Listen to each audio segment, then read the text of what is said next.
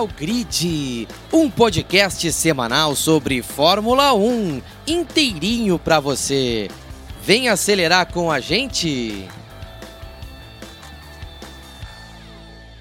Fala aí pessoal, boa noite. Estamos ao vivo com mais uma edição do do Pitch ao Grid, edição especial, agora falando do retorno da Fórmula 1 a temporada, depois das férias, um longo período de pausa e novamente a Fórmula 1 está de volta, colocando aí é, mais números na conta do Max Verstappen, né? Um piloto que está fazendo cada vez mais a história na categoria. Comigo aqui, Eduardo Costa, boa noite. Boa noite, Maurício. Boa noite para quem está nos acompanhando ao vivo, ou para quem. Bom dia, boa tarde, boa noite para quem está nos ouvindo no agregador ou acompanhando aqui é, depois, né, o ao vivo. Deixar um abraço também para nossa queridíssima Beatriz, que não pôde estar presente hoje.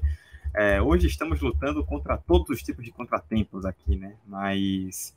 Assim como o Max Verstappen lutou contra muitos contratempos, né? Ele venceu mais uma vez, igualou o recorde do Sebastian Vettel de nove vitórias em uma mesma temporada, né? Lá atrás o Alberto Ascari também conseguiu nos anos 50, mas foi entre temporadas distintas. Não foi é, tão dominante quanto em outras corridas acabou sendo muito por conta da chuva, né? Mas nos momentos em que a corrida se estabeleceu um pouco mais, o Verstappen dominou e atrás dele foi um que procó, né? A, a gente vinha falando nos últimos anos do GP da Holanda que nós não contávamos com muita coisa, né? A pista meio travada, um pouco sonolenta, mas a chuva esse final de semana deu um, deu um tom ali para a corrida que tornou o, o, sábado e o domingo, né? Não só o domingo, o sábado e o domingo bastante movimentados e a gente vai ter muita coisa para comentar hoje aqui. Pois é, é verdade, né? Uma, um grande prêmio da Holanda muito especial com uh, toda uma festa assim, uma festa para lá de típica dos holandeses, né? Um, cercada de é, musiquinha, né, cheio de festas ao redor do circuito de Zandvoort. Mas, é claro, a pergunta que abre essa edição do, do Pitch ao Grid, melhor corrida da temporada para você, Dudu? Ficou com essa sensação depois que encerrou a corrida? É, assim, Maurício, eu na temporada, no, na temporada, no episódio retrasado, né, a gente fez aqui uma avaliação da primeira metade do campeonato e nós falamos sobre a dificuldade de eleger boas corridas, né? 2023 não foi um ano muito prolífico em boas corridas até agora. Então, assim, não sei se foi necessariamente a melhor, mas sem dúvida foi a mais caótica, né? A gente teve um cenário um pouco sui generis, né? Que é os pilotos largando com pista seca e na volta 1 a água caindo, né? Me lembrou, algumas vezes a gente já viu isso, né? Poucas, mas algumas vezes a gente já viu. Eu me lembro, por exemplo, daquele, daquele épico GP da Europa em 2007, né? Em Nürburgring, que aconteceu a mesma coisa, né? Choveu na primeira volta, todo mundo saiu rodando. Teve o famoso Marcos Winterhock, né? Que fez uma corrida na Fórmula 1, foi justamente aquela, ele liderou, né? Que ele era o último, largou de pneu de chuva, todo mundo foi pro box e ele ficou na pista, foi o primeiro. Então a gente teve essa situação um pouco sui generis, né? Que de repente é todo mundo ter que ir pro box na primeira volta. Alguns foram na segunda tal. E a, alguns até ficaram na pista. E aí é muito importante a gente falar sobre isso, porque eu, particularmente, Maurício, fico um pouco incomodado com algumas coisas que eu vejo na, na rede social, principalmente do analista de sofá, né? Porque analisar depois que acontece é muito fácil.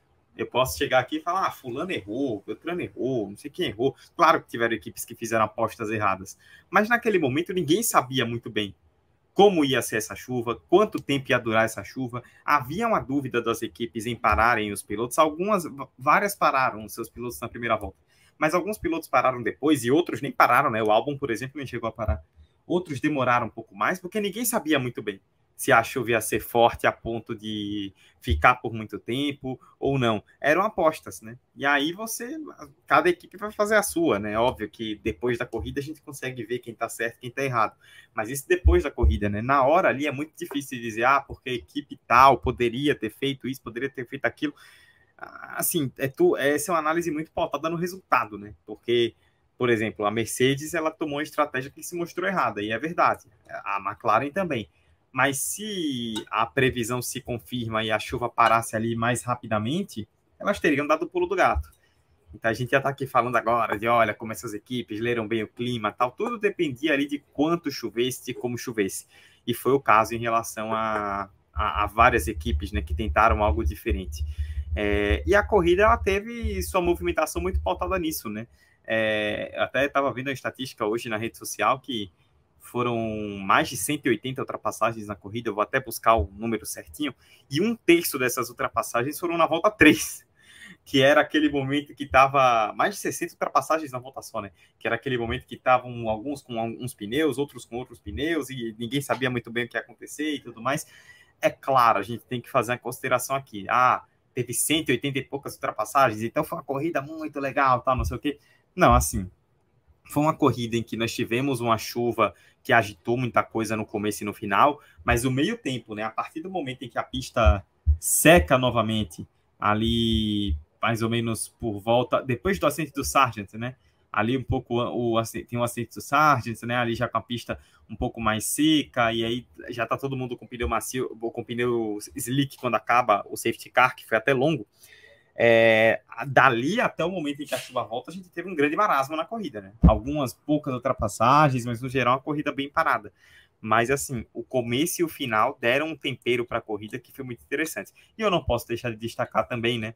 É, sim, eu sempre gosto de fazer esse destaque é, em relação à Fórmula 1, como às vezes ela perde oportunidades. Né? No final, a gente teve o acidente ali do Joe, depois que o Pérez aquaplanou também bandeira vermelha, eu entendi a bandeira vermelha ali, porque como estava chovendo muito e ainda tinha que tirar o carro do Joe, tal, não sei o quê, poderia ser uma situação ali de demorar para tirar o carro e aí você acabar a corrida com safety car. Então eu entendo bandeira vermelha. A chuva diminuiu, tanto que os pilotos conseguiram voltar para a pista com pneu intermediário. Eu só não entendi por que uma largada lançada, né? Tipo assim, é, se a gente for pegar no histórico recente da Fórmula 1, qual foi a última vez que nós tivemos uma largada lançada que foi movimentada, que teve grandes ultrapassagens. Não costuma ter, né? A Fórmula 1 costuma ter movimentação em largadas paradas. E, por exemplo, na Austrália, esse ano, a gente teve uma chuva de bandeira vermelha no final e todas elas vieram com largada parada. Dessa vez, em Zandvoort, eles foram para lançada. Imagino eu que com medo da chuva, né? Já que iam correr na chuva, ficaram com medo de botar 17 carros ali, que ainda tinham 17, para largarem parados na chuva com uma pista estreita e dar alguma confusão. Só que assim, primeiro, os carros são muito seguros, né? Então, duvido muito que seria uma confusão de grandes proporções. Segundo, a gente está falando na teoria, óbvio que na prática não tem alguns ali que não deveriam estar, mas na teoria estamos falando dos 20 melhores pilotos do mundo. Se você não confia que esses caras vão fazer uma largada lançada faltando oito voltas para o final e não vão se esbagaçar na pista, então é, tem alguma coisa errada. Eu, eu, a única coisa que me deixou chateado foi isso. Eu queria que a Fórmula 1 fizesse uma largada parada ia dar muita movimentação, sem dúvida alguma. Só que a gente já tem uma Fórmula 1 com algumas neuras né, em relação à segurança. E eu sempre digo aqui, não quer dizer que a Fórmula 1 não tem que olhar para a segurança, mas em, em, compensação tem algumas neuras. E aí junte-se isso à chuva, né, infelizmente era óbvio que a Fórmula 1 ia fazer uma largada é, lançada. Uma pena, porque acho que a Fórmula 1 perdeu mais uma grande oportunidade de produzir algo emocionante com a largada parada ali no final e que poderia, quem sabe, até ameaçar uma vitória do Verstappen na largada lançada. O Alonso até tentou ali no comecinho, mas depois não teve a mínima chance. Mas assim, eu, eu voto no GP da Holanda como melhor corrida do ano pelo caos. Não necessariamente porque foi uma grande corrida do começo ao fim, mas mais pelo caos que aconteceu é, no começo e no final com a chuva. Pois é, é uma, uma circunstância muito curiosa, né? Para mim foi, acho que como foi difícil até eleger uma melhor corrida da temporada. Essa conseguiu é, colocar alguns elementos meio que difíceis de contestar. Não só o fato da chuva ter surgido na, assim nos primeiros minutos de corrida, mas pe pelo todo caos que causou, por todo o uh, como posso dizer, como o pit lane ficou cheio com muitas trocas de pneus, talvez uma das corridas com o maior número de trocas de pneus nessa era híbrida da Fórmula 1. Porque não foi tão comum assim o número de trocas por piloto nessa corrida. Tivemos várias trocas diferentes, pilotos arriscando, outros pilotos não arriscando, ainda teve esse detalhe, né? Mas uh, é uma corrida que teve um, um, uma diferença em relação a muitas outras. O elemento surpresa acabou sendo o tempo. E diferentemente de outras ocasiões em que o tempo foi um impeditivo para a corrida ser emocionante, dessa vez foi o, a causa mais importante, de, o, o fator determinante para o sucesso da corrida. Mas nem isso impediu a vitória do Verstappen, que na primeira troca de pneus para pneu de chuva, ele acabou caindo na classificação e depois conseguiu recuperar uh, a sua posição de líder de novo na troca de pneus, quando a pista secou. O Pérez conseguiu ter a sorte de ser líder por um certo tempo. Até comecei a pensar: poxa, será que a Red Bull vai continuar vencendo? Mas com o Pérez. Mas aí o tempo mudou de novo e o Verstappen acabou vencendo a corrida. É, mas aí sim, quando a pista secou a primeira vez, o Verstappen meio que tomou controle né, do, do da, da corrida, conseguiu manter as coisas num, num nível de segurança, mais ou menos o que era esperado dentro da, da, da sensação que se tinha, né? Que a Red Bull era a grande favorita e que nada vai uh, tirar ela desse posto. É, eu tava. Eu fiz até uma anotação aqui, Maurício. Eu estava anotando durante a corrida, né, enquanto assistia a transmissão pela F1 TV. O Verstappen, ele para depois do Pérez, né? O Pérez para na primeira volta, o Verstappen na segunda, o que se mostrou muito acertado por parte do Pérez. O Verstappen parou, voltou em quarto, voltou atrás do, do Gasly e do Joe, se eu não estiver enganado. Não lembro se qual foi a ordem, né? Acho que foi Gasly e Joe. E aí ele passa os dois e assume a segunda posição na volta 7. Ele tinha 10,8 de desvantagem para o Pérez. É, na volta 11, ele tinha 3,5. Ele tirou 7,3 em quatro voltas. Teve volta que ele foi 4 segundos mais rápido que o Pérez. É claro, a, a, a, gente tem uma situação também importante contextualizar, foi destacado até depois da corrida, no pós, que o Pérez recebeu o aviso da equipe para que maneirasse para não desgastar os intermediários. O Verstappen também recebeu esse aviso, só que ele apertou, né? Foi para cima, né? É, a, a Red Bull cada dia mais é a equipe Max Verstappen. O Verstappen faz o que ele quer e ninguém contesta. Mas o Verstappen apertou e foi para cima. Tudo bem, o Pérez estava segurando. Ainda assim, são quatro segundos na volta. É uma diferença brutal colossal. E eu nem vou entrar no mérito. O patrocinador do Pérez lá depois do, da corrida na Bélgica falou, né, que os carros são diferentes e tal. Eu nem vou entrar nessa teoria da conspiração porque eu acho inócua. Mas tem alguma coisa estranha. E quando eu digo estranha, não estou falando ah, de o carro ser diferente, sabotagem, não é isso. É estranho no sentido de, cara, não é normal um piloto tirar 7.3 do companheiro em quatro voltas. Não sei, não sei o que essa coisa estranha seria, não sei se é falta de confiança do Pérez, não sei se o Pérez não tem a mão mesmo do carro, mas fato é que alguma coisa está dando muito errado. O Verstappen deu uma entrevista esse final de semana muito interessante. A última vitória do Pérez foi em Baku, lá no Azerbaijão. De lá para cá foram nove vitórias seguidas do Verstappen. O Verstappen, naquela corrida, ele ficou um pouco mais para trás, foi ultrapassando uma galera até ficar em segundo. E ele tinha uma certa desvantagem para o Pérez e não conseguiu tirar essa desvantagem para o Pérez. Baku foi um final de semana em que teve sprint. Então só tivemos um treino livre. O Verstappen, naquele treino livre, relatou alguns problemas de downforce, alguns problemas de balanço ali com o carro, não estava se entendendo. E ele deu uma entrevista depois do GP em Baku, é, falando que ele estava satisfeito com o segundo lugar, porque ele passou um bom tempo ali atrás do Pérez tentando chegar, mas ao mesmo tempo ele foi testando ali, mexendo no volante, testando alguns acertos diferentes para tentar encontrando o carro, até que ele achou o acerto ideal. Tanto que no final da corrida ele tira um bom tempo para o Pérez, mas aí já não dava mais tempo de chegar. E ele mesmo falou depois daquela corrida que aprendeu muita coisa, que entendeu muito do carro e que passava a ver aquilo ali, de, a, o carro de uma maneira diferente a partir dali. Que tinha encontrado um ritmo interessante e um acerto ideal para ele. De lá para cá ele ganhou nove corridas. Então, assim, é, tem alguma relação? Talvez. E agora, esse final de semana em você ele falou, ele lembrou daquele GP de Baku, falando que depois dali ele passou a ver o carro de uma maneira diferente esse ano e acabou que deu muito certo. É, o Verstappen chega a nove vitórias seguidas e é um, muito curioso, né? Porque a gente não sabe onde vai parar. O Vettel parou, era a mesma coisa que a gente tinha do Vettel em 2013, quando ele fez nove. O, as nove vitórias só pararam porque acabou o campeonato, né? Porque a nona vitória foi a última corrida do ano. Só parou por uma questão de calendário. E esse ano você ainda tem nove, dez corridas, nove corridas. Então, assim, são nove vitórias que devem ser dez na Itália, ainda mais por ser uma pista de longas retas, alta velocidade, a Red Bull vai se beneficiar muito por isso. E depois podem ser 11, 12, 13, 14, assim, é, não tem nada que pare o Verstappen e a Red Bull. É, a Red Bull esse ano é um carro imune a algo que a gente sempre se acostumou de ah, tal pista é boa para o carro X, tal pista é boa para o carro Y. A Red Bull funciona em todos os traçados, todas as pistas, todas as condições. Chove, uma loucura, para, volta, no final chove de novo e o Verstappen está lá em primeiro. Acontece, o mundo cai na corrida e o Verstappen em primeiro. Nada tira o Verstappen dessa condição. E assim, isso é o que mais impressiona, né? Como tudo acontece e o Verstappen continua é, é, nessa mesma condição de primeiro colocado. E assim, o, o, é curioso você pensar como que é um piloto que ele não perde a cabeça, né? Verstappen desenvolveu muito isso nos últimos anos, desde 2020 principalmente. Ele não perde a cabeça, você vê várias relargadas, uma corrida em casa, o público esperando, pista molhada ali no final. Ele poderia, quem sabe, se desesperar. Nada nada. Ele segue incólume. É realmente impressionante o que o Verstappen está fazendo.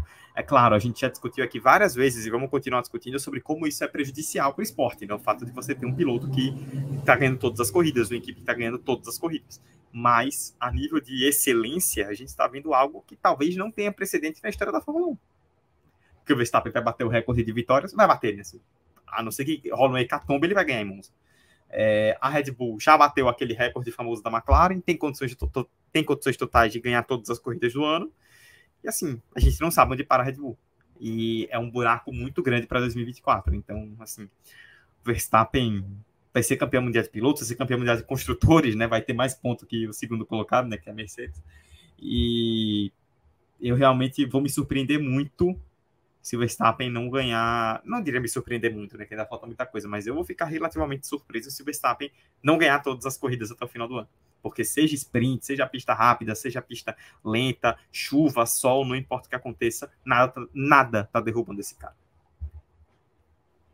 De fato, é, é muito impressionante como até quando as coisas não dão certo, elas dão um jeito de dar certo. é, o caso é. dessa corrida, né? O Verstappen acabou demonstrando muita muita tranquilidade para sair da, da situação que ele acabou se colocando, ou sendo colocado pela equipe, vá lá, mas ele deu, deu muito certo. E, claro, acho que meio que chove no molhado, né? Nove vitórias seguidas é um feito impressionante e dificilmente vai acabar uh, não batendo o recorde, né? Em Monza vai acabar sendo a tendência, né? Bater o recorde do Vettel e chegar a 10 vitórias seguidas, o que já é algo impressionante, algo que demonstra o quanto essa época está sendo acima de qualquer outra nesse termo, nesse termo de dominância, né? Uma questão muito recorrente na história da Fórmula 1, mas não tão uh, recorrente nesse nível como está sendo agora. É, é uma situação muito curiosa que a Fórmula 1 vive. Digamos assim, teve a dominância da McLaren no, nos anos, final dos anos 80, teve a Williams em 92, 93, aí veio é, a Ferrari nos anos 2000 com aquela dominância estrondosa com, com Schumacher, teve a própria Red Bull depois, em 2010 e em diante, apesar da Brown ter feito algo parecido em 2009, mas não, não foi voo solo.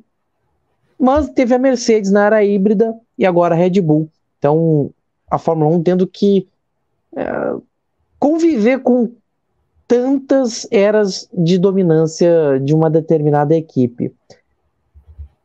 Olha, também vale a pena ressaltar o quanto o pódio foi, por conta dessas ocasiões, que a corrida acabou tendo é, desde a largada. Alonso e Gasly no pódio, um pódio bastante surpreendente, não pelo Alonso, porque ele já estava trabalhando muito bem na corrida, estava rendendo muito bem, mas o Gasly conseguiu beliscar mais um pódio na temporada, na carreira. É... Dudu, como é que você vê essa volta do Alonso, né? Essa marca do pódio e o Gasly trazendo a Alpine mais uma vez ao pódio aí, um trabalho curioso, surpreendente, porque parecia que quem faria o pódio com o Verstappen seria a McLaren. Não se sabia se seriam com os dois ou se teria o Pérez de intruso, mas a, acabou que todo o, o salseiro criado pela chuva acabou facilitando companheiros diferentes para o Verstappen no pódio. Exato. É... é um pouco curioso, né, a gente falar do Fernando Alonso como um companheiro diferente para o Verstappen no pódio, sendo que ele fez o sexto pódio em 13 corridas. Né? Ele tem quase um pódio a cada duas corridas. Mas é que ele não, ele não ia para o pódio desde o Canadá, né? A, a, Aston Martin teve aquele começo muito forte, ele fez quatro, cinco, seis pódios na, é, um, dois, três, quatro, cinco, seis, né? Ele fez o sétimo pódio agora, né? Peço desculpas, eu falei seis, sete pódios em 13 corridas, né? Mais de um pódio a cada duas corridas na média. E ele tinha seis pódios na, a, sete, nas oito primeiras corridas. Só que depois a Aston Martin teve uma quedinha, agora ele retorna ao pódio.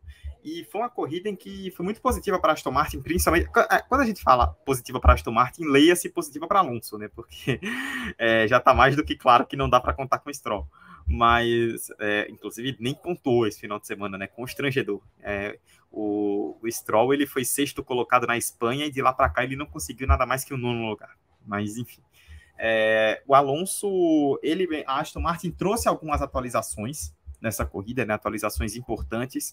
É, ele, ele destacou, né, até o próprio Alonso lembrou que foram atualizações no assoalho, a Mercedes também trouxe atualizações no assoalho, e que tornaram o carro mais estável. A, a Aston Martin vinha sofrendo de problemas nas últimas corridas, até deu uma melhorada na Bélgica, né, o Alonso foi quinto na última corrida, antes da pausa na Bélgica, e dessa vez o Alonso mostrou um ritmo muito interessante, foi muito bem durante toda a corrida. A escolha da Aston Martin no começo acabou sendo muito correta, e o Alonso, né, que largou em quinto, é, em uma pista que não é simples de ultrapassar, ele passa o álbum, que larga em quarto, depois passa o Russell, e aí na pista molhada, ele e o Norris ficaram na pista de pneus slick, né, enquanto chovia, na segunda volta, e ele passa o Norris, né, na, na pista seca, os dois, na pista molhada, os dois com pneu seco, ele passa o Norris. Assim, é impressionante, assim, tipo, é, o que o Alonso ainda consegue fazer com essa idade, né? A habilidade que esse cara tem impressionante para fazer uma ultrapassagem daquela com pista, com pneu seco, né? Na pista molhada, todo mundo só tentando ficar na pista e ele não só fica na pista, como ele ultrapassa, né? Realmente impressionante o que faz o Alonso. E o, o próprio Alonso depois, né? Ele, ele consegue se manter bem na pista, consegue manter um ritmo muito interessante. Ele ultrapassa o Sainz, né, mais à frente. Ele, ele depois que fa, ele faz uma belíssima ultrapassagem no, no, no Joe, que o Joe que subiu bastante, né, com a estratégia. Depois ele consegue com instintos de pneus macios ali no meio da corrida é, andar muito bem. Consegue se recuperar em relação ao Sainz, né? Ele fica para trás em relação ao Sainz na parada, mas depois se recupera e ultrapassa. É, ele mesmo falou que ainda é muito cedo para dizer se a Aston Martin realmente voltou àquela forma do começo da temporada. Né? É, vem aí Monza, que é uma pista totalmente diferente de Zandvoort, então eles, a Aston Martin espera Monza para saber o que vai acontecer, mas fato é que o Alonso fez um final de semana muito, muito, muito interessante e consegue voltar ao pódio aí com o segundo lugar. E a gente até imaginou, né, ali naquela relargada, ele fica próximo do Verstappen, será que vai ter um ataque? Mas aí o Alonso acabou segurando o ritmo e, e não deu muito certo. E o Gasly, assim, eu sempre gosto de dizer, Maurício, que para a gente ter uma avaliação importante do piloto, é necessário você ter um recorte de algumas corridas. Eu não elevo o patamar do Gasly por conta desse pódio, porque no geral os resultados dele na temporada não eram tão convincentes. Eu já disse aqui, volto a repetir, eu não acho o Gasly esse piloto todo que muita gente colocou desde 2020. Mas o Gasly é um bom piloto, né? Inegavelmente é um bom piloto. E ele acabou se dando muito bem, né, com a decisão da estratégia. O Gasly foi um dos pilotos que e largando lá atrás, é, largando, é, ele não largou atrás, né, mas decidiu parar ali no começo, é, se deu bem com essa parada, ganhou ritmo e é, ele para no fim da primeira volta, né? E aí acabou, e aí acabou que a própria Alpine se surpreendeu. A Alpine esperava um ritmo de corrida bom, mas mostrou um ritmo muito melhor, né? A pista não tem muita reta, Zandvoort não tem muita reta, isso acabou ajudando. O fato de que McLaren, Mercedes, Ferrari se enrolaram também ajudou, né? Que foi limpando ali a estratégia, foi limpando os adversários da Alpine. E o Gasly mostrou um ritmo muito interessante. Era o quarto colocado na pista, né? nada no pódio acabou sendo o terceiro por conta do que aconteceu com o Pérez. E assim, eu até volto a repetir aqui. Eu não acho que o Pérez vai ser demitido. O próprio Christian Horner falou esse final de semana que o Pérez será piloto da Red Bull em 2024. Acho que o Pérez está fazendo o que a Red Bull quer, de somar os pontos ali para ser vice-campeão sem ameaçar o Verstappen. Entendo que a pista ali estava muito molhada, a questão da aquaplanagem, aquela aquaplanagem que ele sofreu na curva 1, né? Bateu, ainda conseguiu voltar entendo toda essa questão. Ali a entrada do box estava difícil, né? Ele acabou sofrendo. Eu entendo tudo isso. Agora, ele não pode perder um pódio por excesso de velocidade no pit lane, né? Ah, porque estava muito molhado, aquaplanou, cara, freia antes, sei lá, para o carro na entrada do box, não importa. Mas ele não pode perder um pódio porque excedeu velocidade na entrada do pit lane, né? Que foi o que aconteceu. Ele acabou, ainda salvou um quarto lugar, né? é, andou mais forte ali na última relargada e salvou um quarto lugar. Mas ele não podia perder um pódio por uma punição dessa. De qualquer forma, acabou beneficiando muito o Gasly. Vamos ver né, se esse resultado aí ajuda o Gasly a, a conseguir é, dar uma virada, né? Porque o ano dele estava cheio de problemas até agora. De qualquer forma, um resultado muito interessante para o Gasly e muito bom, né?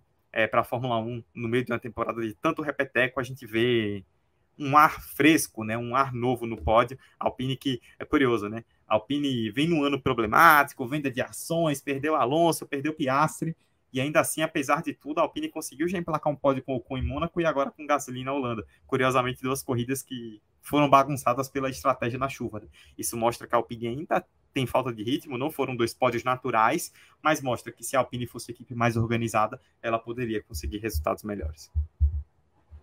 É, falta Alpine, sempre falta Alpine aquela uh, aquele empurrão, né, para conseguir se ajudar, né, é o principal. é o principal. E quanto a, ao trio, Mercedes, Ferrari e a McLaren, eu vou isentar aqui de antemão a, a McLaren por conta uh, da chuva, né, que embaralhou todo o grid, eles acabaram arriscando estratégias que não foram tão eh, bem sucedidas, mas Mercedes e Ferrari não me deram a sensação de que estavam bem de qualquer forma, né? Não sei o que você vê, Dudu. É, a McLaren poderia fazer coisa melhor, com certeza, é, mas dá um, uma certa expectativa positiva, visto o que teve de desempenho, até brigou pela, pelas primeiras posições.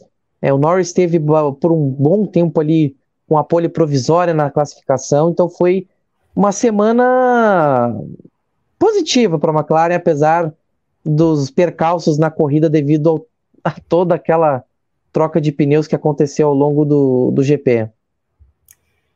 É, Maurício, assim, vamos por partes, né? Já diria o outro. É, você citou a McLaren, o, a McLaren, assim, a gente sai do sábado com uma expectativa muito grande, né? A McLaren fez um qualifying espetacular no sábado, o Piastri ali acabou indo mal na última volta, largou em oitavo, mas tinha uma perspectiva muito boa durante todo o quali. E o Norris, né? O Norris foi o que chegou mais próximo ali do Verstappen. O que chegou mais próximo do Verstappen a meio segundo, né? É a bem da verdade. Mas a gente tinha uma expectativa, né, do que seria o Norris, no, principalmente na corrida. Só que a McLaren, essa coisa que nós falamos de apostas, né, do que, no que ela apostaria de estratégia, ela decidiu deixar os pilotos por mais tempo na pista quando choveu e acabou se mostrando uma estratégia totalmente errada, né? perdeu muitas posições. O Norris ainda conseguiu recuperar algumas dessas posições.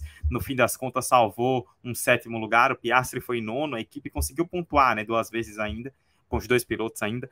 É, só que, de qualquer forma, foi um final de semana decepcionante pelo que a McLaren apresentou na sexta e no sábado, né? A McLaren vinha bem na sexta, no sábado fez um ótimo quali e aí no domingo uma, decisões erradas acabaram colocando tudo a perder. A perder, como eu disse, acontece, né? Acontece porque estava é, todo mundo ali na dúvida ainda do que fazer. E o Piastre, a gente tem que considerar também que ele foi. Ele teve um furo de pneu na volta 18. É, ele teve um furo de pneu ali leve, na volta 18 ele precisou parar para trocar por pneus macios. Ele esperava ter um ritmo de corrida forte. Só que aí ele para e o Sargent bate na mesma volta e entra no safety car. Aí bagunça completamente toda a estratégia do Piastre e ele acabou sendo prejudicado por isso, né? Então, uma pena, faz parte, mas a McLaren, a nível de desempenho, não foi mal. Só que, por conta de uma estratégia ruim, o resultado foi colocado a perder. A Mercedes foi algo parecido. Porque a Mercedes teve problemas no sábado com o Hamilton, né? O Hamilton caiu no Q2, né? Algo que não é comum, largou em 13 terceiro. O Russell foi o terceiro colocado, fez um quali espetacular. Só que aí na corrida também foi outra equipe que decidiu esperar muito para colocar os seus dois pilotos para pararem, é, porque esperava, né? Você tem rádios do próprio engenheiro do Norris, por exemplo, falando, ó, a gente espera que a chuva pare logo, tá? Não sei o que, só que a chuva piorou. Ela não é que ela não parou, ela piorou. E aí eles ficaram vendidos, né? Tem até um rádio durante a transmissão que sai do Russell, né? Que é emblemático, né? Que quando ele cai lá para trás, depois que ele para, ele fala: Peraí, a gente estava projetando pódio e de repente eu tô aqui. O que aconteceu? Nem ele entendeu direito o que aconteceu. Mas o, a Mercedes acabou sofrendo muito com essa estratégia errada e, e caiu bastante, né? O Toto Wolff deu entrevista depois falou que nós ficamos catastroficamente muito tempo, né? Então ele mesmo deixou muito claro que a Mercedes acabou cometendo um erro na estratégia. É, e isso mostra um pouco também é, do que o, o, Hamilton ele cai lá para trás, né? Falando especificamente do Hamilton, ele cai lá para trás, ele chega a cair para último quando ele para, né? Ele também demorou para parar, tinha largado lá atrás, chegou a cair para último. E ele, é, quando a chuva voltou, era o sétimo. Ele teve um ritmo de corrida muito bom. Ele até deu uma entrevista depois, né? Falando que Aí eu acredito que dava para a gente ter alcançado o Verstappen em ritmo de corrida. Muita gente tratou com certo meme, né? Pô, o cara chegou em sétimo, estava em último e tá falando que dava para alcançar o Verstappen. Mas em ritmo de corrida, a Mercedes realmente foi muito, muito bem. Principalmente com o Hamilton, que é especialista, né? Há anos e anos em ritmo de corrida. Só que saindo lá de trás, foi para fazer o que deu. E com o Hamilton, o que deu foi o sétimo lugar. O o Russell, o sexto lugar, na verdade, o Russell ainda parecia que ia salvar um bom resultado também, mas teve um pneu furado ali no, no final da corrida, depois da última relargada, e a equipe optou por abandonar. Uma pena para o Russell, uma pena para a Mercedes, mas o ritmo de corrida deles foi muito bom. Só que assim, mostra o quanto que as equipes atrás da Red Bull estão batendo cabeça, né? Por isso que é muito difícil alcançar a Red Bull também, não só pelo desenvolvimento que elas atingiram, mas porque Mercedes, McLaren, em algumas corridas Aston Martin, tá todo mundo em algum momento batendo cabeça e facilitando o trabalho da Red Bull. E aí, falando de bater cabeça, cara, a Ferrari, assim, impressionante, né? Como a Ferrari parece que vai avançar e regride. Não é só culpa da Ferrari, também é culpa dos pilotos. O Leclerc, assim, cansou de sair da pista no qualifying, bateu no Q3, é, acabou sendo prejudicado na corrida porque teve um toque com Piastre ali no começo e um pedaço da asa acertou o assoalho e danificou o assoalho, né? A, a, relatos de quem estava acompanhando lá em Zandvoort que a, o Leclerc chegou a andar um segundo mais lento que todo mundo em determinado momento da corrida. Teve até uma hora que ele estava tomando pressão do Lawson, né? E aí muita gente, ah, é Leclerc, não sei o quê, mas ele estava com o assoalho completamente danificado, não tinha o que fazer. Mas também, e aí você tem, por exemplo, uma síntese do que acontece na Ferrari, que é a parada do Leclerc na primeira volta, né? que é um erro coletivo, né? Assim, um erro do Leclerc em só avisar em cima da hora quando estava entrando no box que entrar, né? Isso pegou a equipe de surpresa de calça curta. Ele tinha que ter avisado antes, tentar ter avisado antes para é, tornar a situação mais fácil. E da equipe, né? Porque por mais que o piloto não tenha avisado, começa a cair aquele, aquela chuva toda na volta 1, você tem que estar tá pronto. Não é estar tá pronto, já está no box, mas pelo menos está todo mundo ali já com o pneu na mão. Viu que o piloto vai entrar? Corre. Mas aí os caras foram para lá e não tinha pneu. Então todo mundo bateu cabeça, demoraram 10 segundos, né? Uma síntese da Ferrari. A equipe bate cabeça, os pilotos batem cabeça, a equipe se prejudica. Também não é só culpa da equipe, os pilotos também não ajudam em algum momento. E a Ferrari se perde, né? A Ferrari teve que tirar a asa do carro nesse final de semana para andar mais rápido porque não estava conseguindo ter velocidade. O Leclerc falou depois do acidente no qualifying que a cada curva ele não sabia o que o carro ia fazer. E aí, por que, que isso me preocupa em relação à Ferrari? Porque lá atrás, é, Miami, Mônaco, Barcelona, quando a Ferrari estava cheia de problemas, era exatamente o que os pilotos da Ferrari falavam na época. A gente não sabe o que o carro vai fazer em cada curva. Então nós passamos um momento em que a Ferrari começou a evoluir antes das férias, foi bem com Leclerc na Bélgica antes das férias, com o Sainz tinha ido bem no quali também, mas teve um acidente com Piastri na largada. Aí a gente vem das férias de um mês e a Ferrari está com os mesmos problemas lá de trás. Regrediu. Esse é o grande problema da Ferrari. Ela é uma montanha-russa há muito tempo, né? E aí não consegue ser constante. Evolui, evolui, evolui, evolui. Isso, isso vai minando, né, a equipe. E assim, o próprio Sainz é, também reclamou bastante, né, do carro. O Sainz falou depois da corrida que, assim, beleza, a gente chegou em quinto, parecia que a gente estava bem, mas em ritmo, é, olhando para a Alpine, a gente parecia a sexta força. Tipo, colocou a Ferrari atrás de Red Bull, atrás de Mercedes, atrás de McLaren, atrás de Aston Martin, atrás de Alpine. Isso é gravíssimo. E a Ferrari agora vai para Monza, né? Que é a corrida de casa, que é aquela pressão, Ferrari tem que andar bem. Como é que a Ferrari chega em Monza? Com qual cabeça a Ferrari chega em Monza? Com qual, com qual organização a Ferrari chega em Monza? A Ferrari parece totalmente perdida em muitos aspectos, inclusive seus pilotos. E aí, assim, é, no fim das contas, é, falta consistência, falta qualidade, falta organização em todos os sentidos dos pilotos e da equipe. E assim, ver o que os pilotos falaram em relação ao carro me preocupou. Porque, como eu disse, foram coisas que os pilotos relataram lá atrás. E a Ferrari parecia que vinha evolução, e agora os pilotos estão relatando os mesmos problemas lá de trás. Dificilmente, é, sinceramente, muito difícil entender o que acontece com a Ferrari e muito preocupante ver que a essa altura da, do campeonato a Ferrari está relatando os mesmos problemas de corridas anteriores. Enquanto isso, segue apresentando um uniforme novo né, para o Grande Prêmio da Itália. Então, pelo menos aí, a foto para o Instagram tá garantida, né? É, alguma coisa tem que ter, né? Alguma coisa tem que ter. Quem tá afim de tirar aquela foto para o Instagram para mostrar que tá por cima é o Liam Lawson, que teve que substituir o Daniel Ricardo às pressas, devido ao acidente dele, que acabou tendo uma fratura na sua mão, né? E, e foi meio que no susto do que o Liam Lawson teve que botar a cara a tapa e não deixou por não deixou a desejar, né? Não deixou por menos a sua estreia na Fórmula 1 ou de forma oficial, já botou o Tsunoda para correr, né, na primeira corrida. Para o Ricardo isso não é tão bom, apesar de que ele já, é, vamos dizer assim, ele volta, pelo menos esse ano. Ano que vem vai ficar por conta do, da Red Bull, né? Mas já é uma credencial importante que o neozelandês já vai apresentando já nos seus uh, primeiros momentos já na Fórmula 1, ainda que numa forma não tão comum, não tão esperada e usual, né, para um piloto que quer estrear, tendo que substituir o substituto do, do então titular do começo da temporada. É, a AlphaTauri chegou a quatro pilotos em 2023 na corrida 13. É muito louco o que acontece, né? É, aí a, a, a, equipe não tem muita culpa, né? Inclusive, até destacar, nós comentamos isso na sexta-feira, estranhíssimo o acidente do Ricardo, né? Porque visualmente pareceu que não tinha nada, de repente ele foi operar. É bem estranho que aconteceu, uma pena, né? A gente torce para que o Ricardo se recupere. E o Lawson abraçou a chance, né? O Lawson teve, é, curiosamente, né? Se a gente for pensar, considerando que o, o, a classificação começa com chuva e o Lawson ficou em último, o Lawson teve um treino livre em pista seca antes da corrida.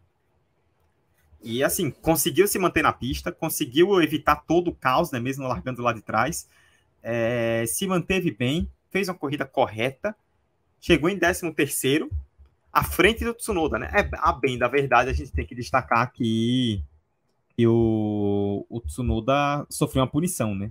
Então, no final da corrida, por conta de um toque com o Russell, ele sofreu uma punição, né? Então, é, o Tsunoda, na teoria, chegou à frente, né? Na prática, chegou atrás por causa dessa punição de 5 segundos.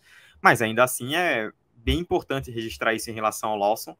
E, assim, é, o, o Lawson, é, a própria Beatriz destacava em off no grupo né, com a gente, que não entendia porque o Lawson não tinha recebido uma chance né, antes.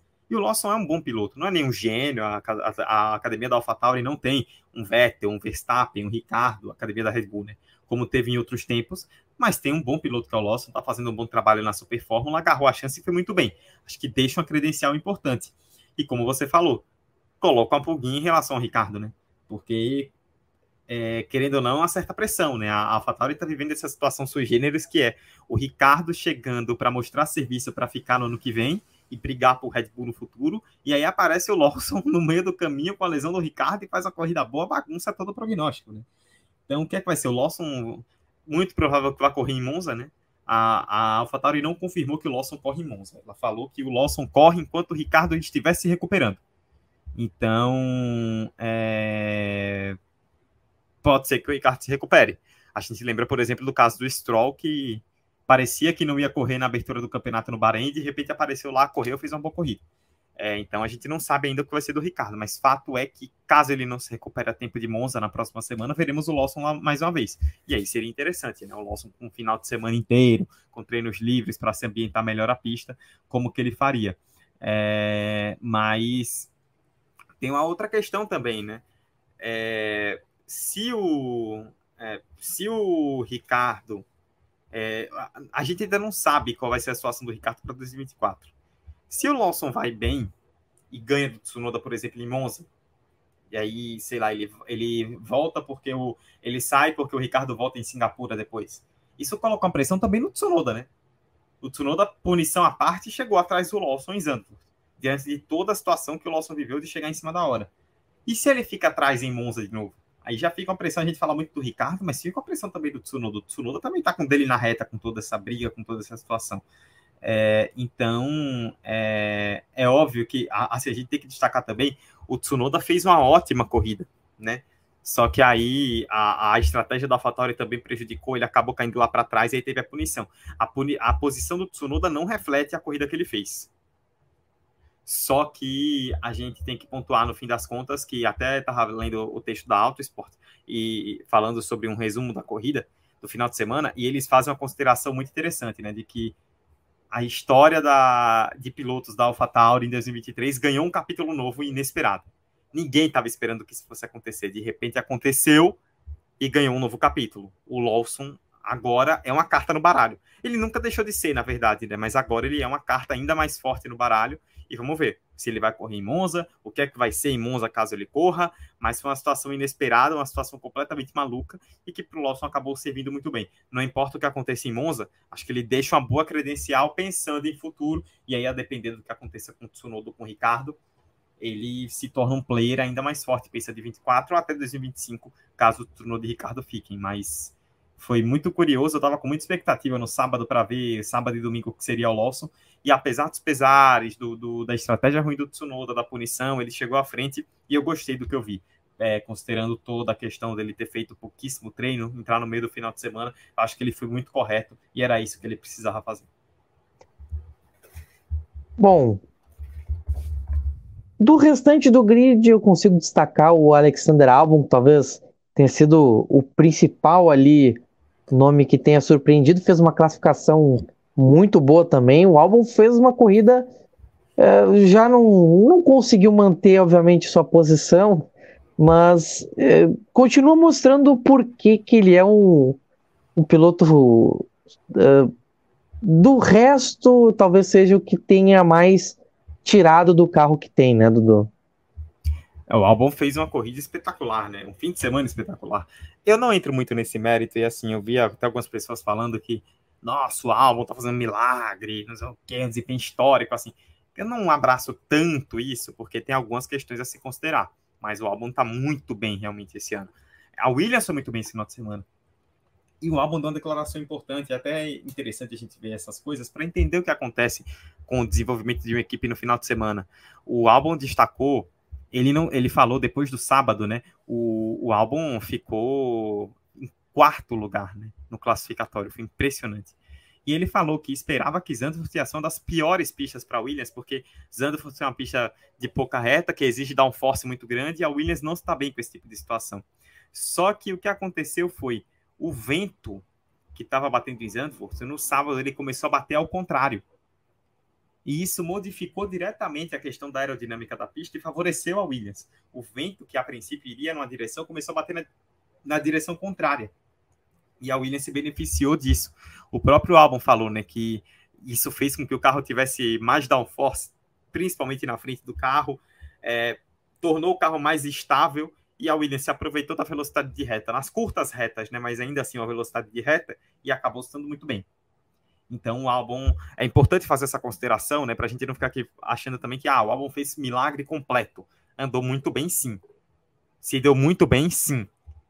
Mas o, esse detalhe do climático do final de semana também ajudou. A gente vive uma Fórmula 1 hoje de carros muito sensíveis, né? A pneu, a acerto, a vento, né? clima. E nesse, e nesse caso, mais uma vez, ajudou a Williams. Tanto que o Sargent foi muito bem, né?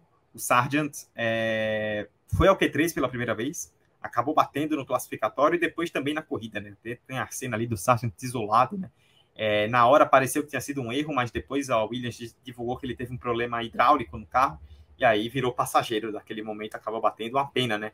Mas acho que, considerando que a equipe vai considerar né, que foi um problema, que não foi culpa dele, e acho que vai acabar colocando mais no fim das contas que ele fez um final de semana muito bom.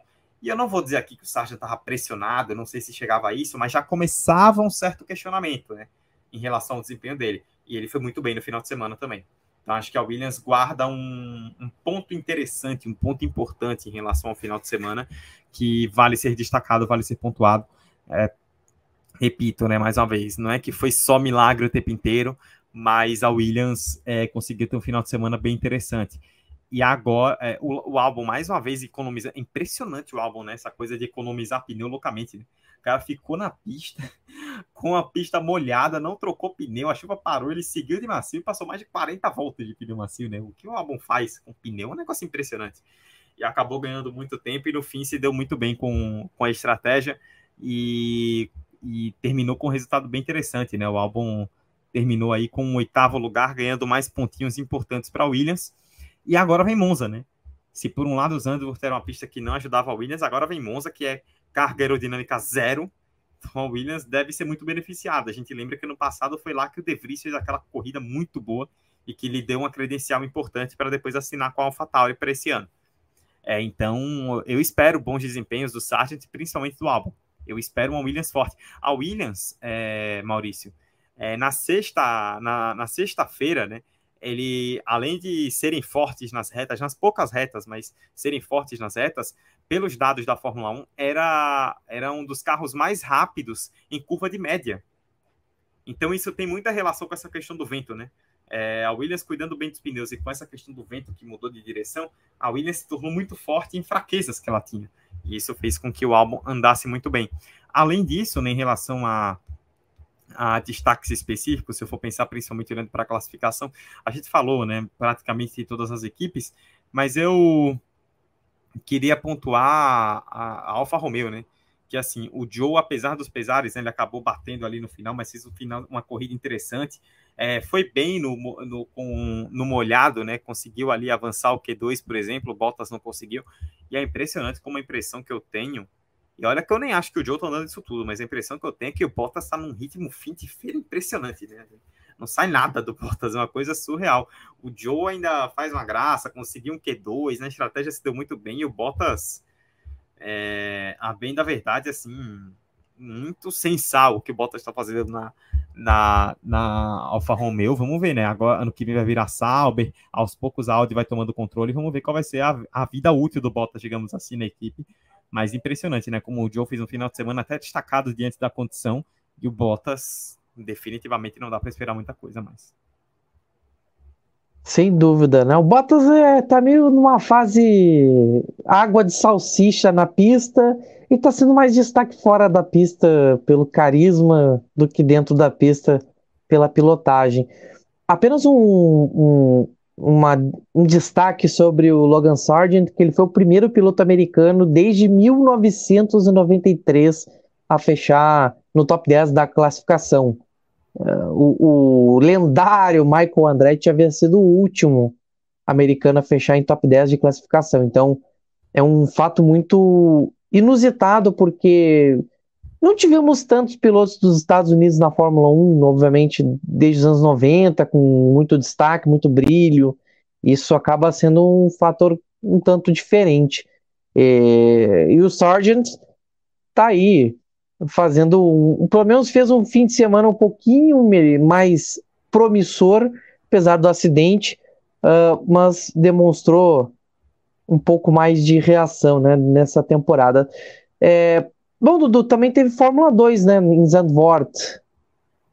É, só para destacar que realmente tinha muito tempo, né, que é um piloto dos Estados yeah. Unidos não, não conseguiu um bom resultado. A gente, como você falou, né, a gente nem viu, nos últimos anos a gente não viu muitos pilotos dos Estados Unidos aparecerem na Fórmula 1, né, principalmente depois lá do, dos anos 90, com aquela experiência que acabou não dando muito certo lá do, do Michael Andretti. A gente teve recentemente o, o Scott Speed, né, que chegou como aquele grande nome dos Estados Unidos nos anos 2000 para impulsionar a Fórmula 1 nos Estados Unidos e o, o, saiu sem nenhum grande resultado e literalmente brigando na mão com o Franz Toster, né, no, no box da Toro Rosso, né, o Scott Speed foi uma figura.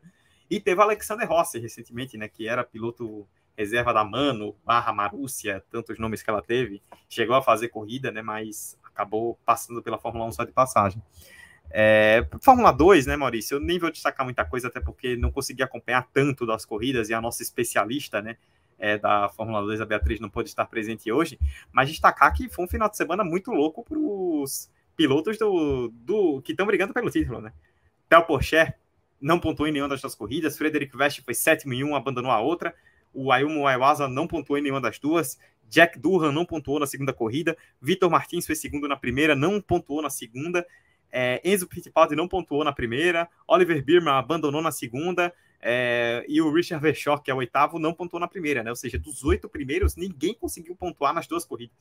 Isso não é muito comum, né? Quem se deu bem nessa história aí foi o Zane Maloney, que subiu bem na tabela, né? Foi décimo primeiro, é, foi quinto na primeira e segundo colocado na segunda. A primeira corrida foi acabou a, a sprint, né? Acabou sendo vencida é, pelo Isaac Hadjar e a segunda pelo Clementino Valak. Então eles é, é um pessoal que está lá embaixo na tabela, né, acabou se aproveitando dessa situação. É, o Porsche ia largar na sprint race em primeiro, né, mas teve problema, um problema mecânico, acabou largando lá atrás. É, a gente teve acidente na largada que envolveu bandeira vermelha. É, a corrida, né, é, vale lembrar, né, que essa primeira corrida ela não teve pontos, né, porque é, como depois desse, desse acidente, né, com bandeira vermelha, a corrida voltou em, é, com o safety car. Estava chovendo muito, a direção de prova julgou que a, a condição não era não era segura né, para largar. A, a corrida teve menos de duas voltas e acabou não valendo ponto, né? É, vale destacar, né? A própria Beatriz lembrou para a gente também é, durante o final de semana uma situação curiosa, porque a gente teve esse acidente né, na, na relargada, né, na, na, largada né, lançada da primeira corrida do final de semana na, na sprint e na, na sprint da Fórmula 2, da, é, da Sprint Race, e aí nós tivemos um acidente que envolveu os dois carros da Campos, né? Os dois carros da Campos acabaram batendo, um subiu ali no outro, né? Foi a maior a cena foi muito bizarra, né? Foi uma confusão. E aí a, os pilotos chegaram a reclamar, né? Depois falando de péssimas condições de pista e, e, tudo mais, né, de visibilidade. O Ralph Bochung foi um que chegou a pontuar isso publicamente, né? Ele foi um dos envolvidos e falou que ele agradeceu ao Halo, né? Falando que foi salvo pelo Halo e disse que não era aceitável que a direção de prova começasse uma corrida com aquele nível de condição. E realmente foi uma contestação muito grande em relação a isso. A segunda corrida aí já teve, né? De novo, largada lançada. É, de, é, novo com a situação de pista ruim. É, e aí a gente teve é, a vitória do Maloney, né? Do, do Novalak, né? Que conseguiu segurar o Maloney, né? O Maloney passou o Crawford no final mas não conseguiu é, é, segurar a vantagem. Como nenhum dos pilotos pontuou e a primeira, o, nenhum dos líderes pontuou, né? E a primeira corrida não valeu ponto, o Porsche sai com a mesma vantagem em relação ao Veste é, de, de 12 pontos, agora com quatro corridas a menos, né? As duas de Monza e as duas de Abu Dhabi, né? Que eu até comentei com a Beatriz aqui na semana passada, que é um anticlímax total, né? Aí tem uma rodada dupla em Monza e depois só em Abu Dhabi lá no fim do ano, né? A Fórmula 2 vai ficar esperando esse tempo todo. E no ano passado ainda teve o benefício, né? Que o Drogovic foi campeão em Monza. Então a gente chegou em Abu Dhabi sem decidir nada. Esse ano, muito provavelmente, a gente vai chegar em Abu Dhabi com a decisão. Então vamos ter que ficar esperando esse tempo todo, que é algo muito prejudicial para a Fórmula 2, na minha opinião. Mas é isso, né? Um fim de semana todo quebrado aí na base por conta da chuva, corrida que não valeu a primeira tal e tudo mais. E a gente tem uma situação do campeonato inalterada, pensando na, no, no, andamento aí do campeonato. Vamos ter Fórmula 2 agora em Monza, assim como a Fórmula 3. A Fórmula 3 não corre em Monza.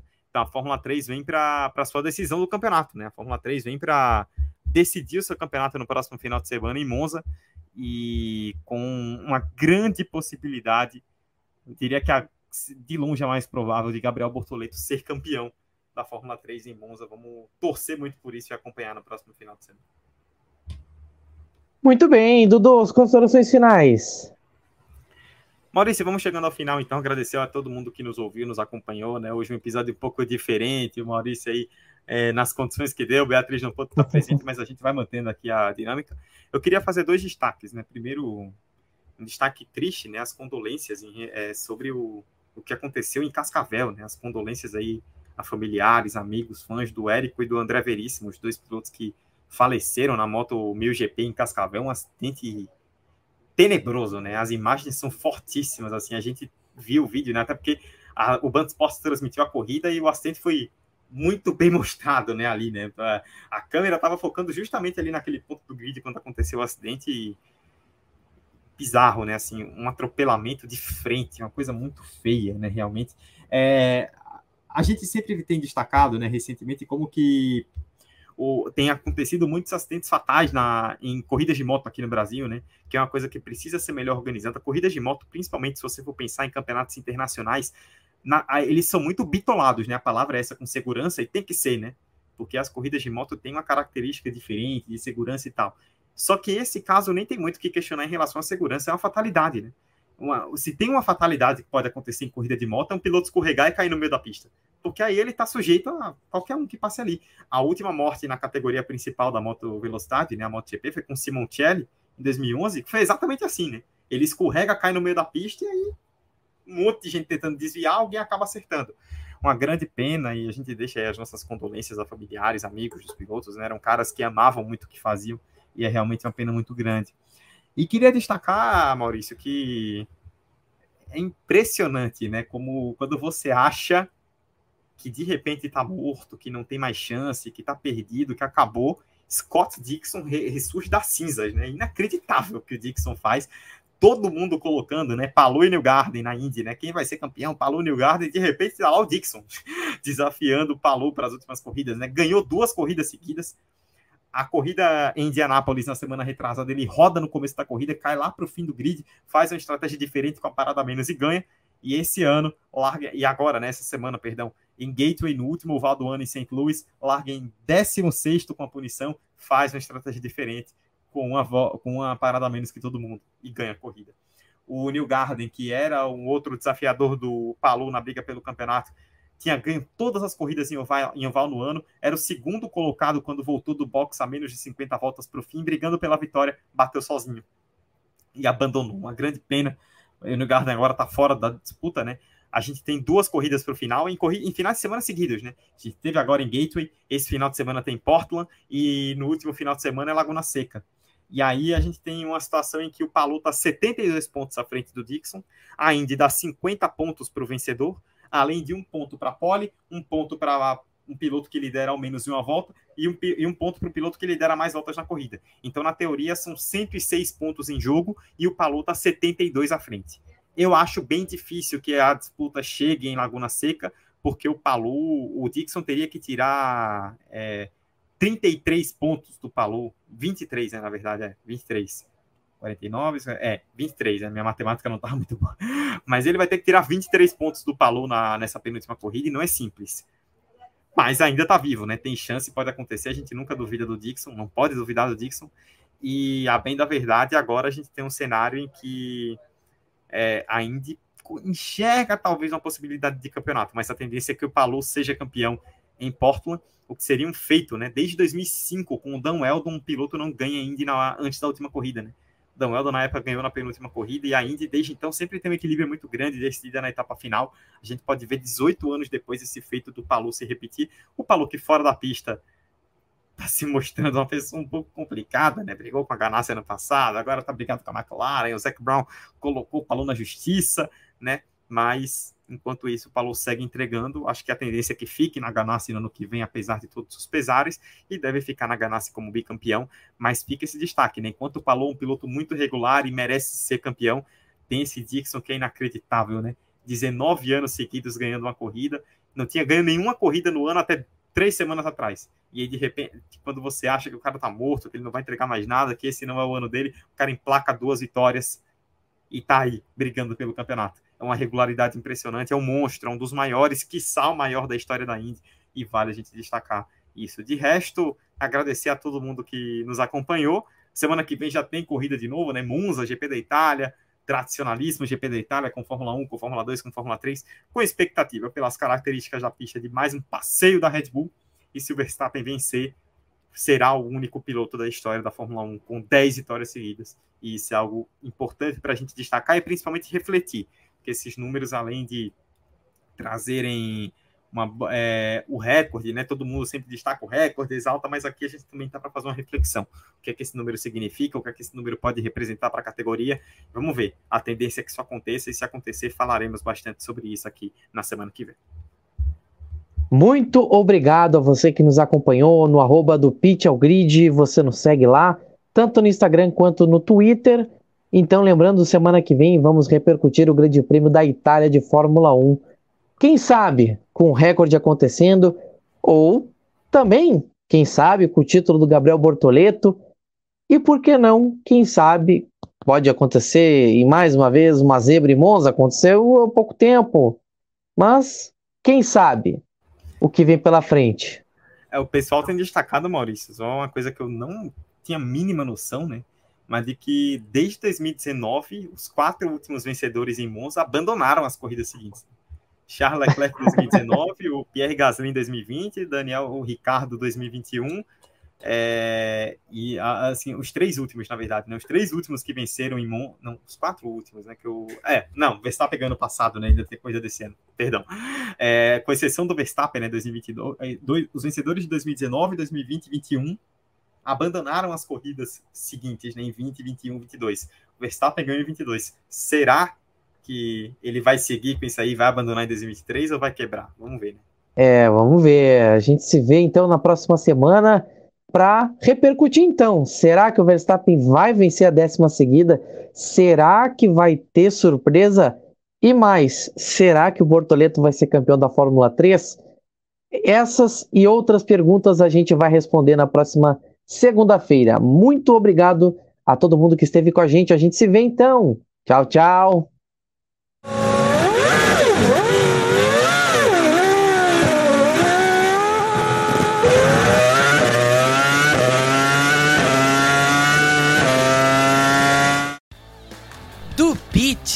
Ao Grid, um podcast semanal sobre Fórmula 1, inteirinho para você.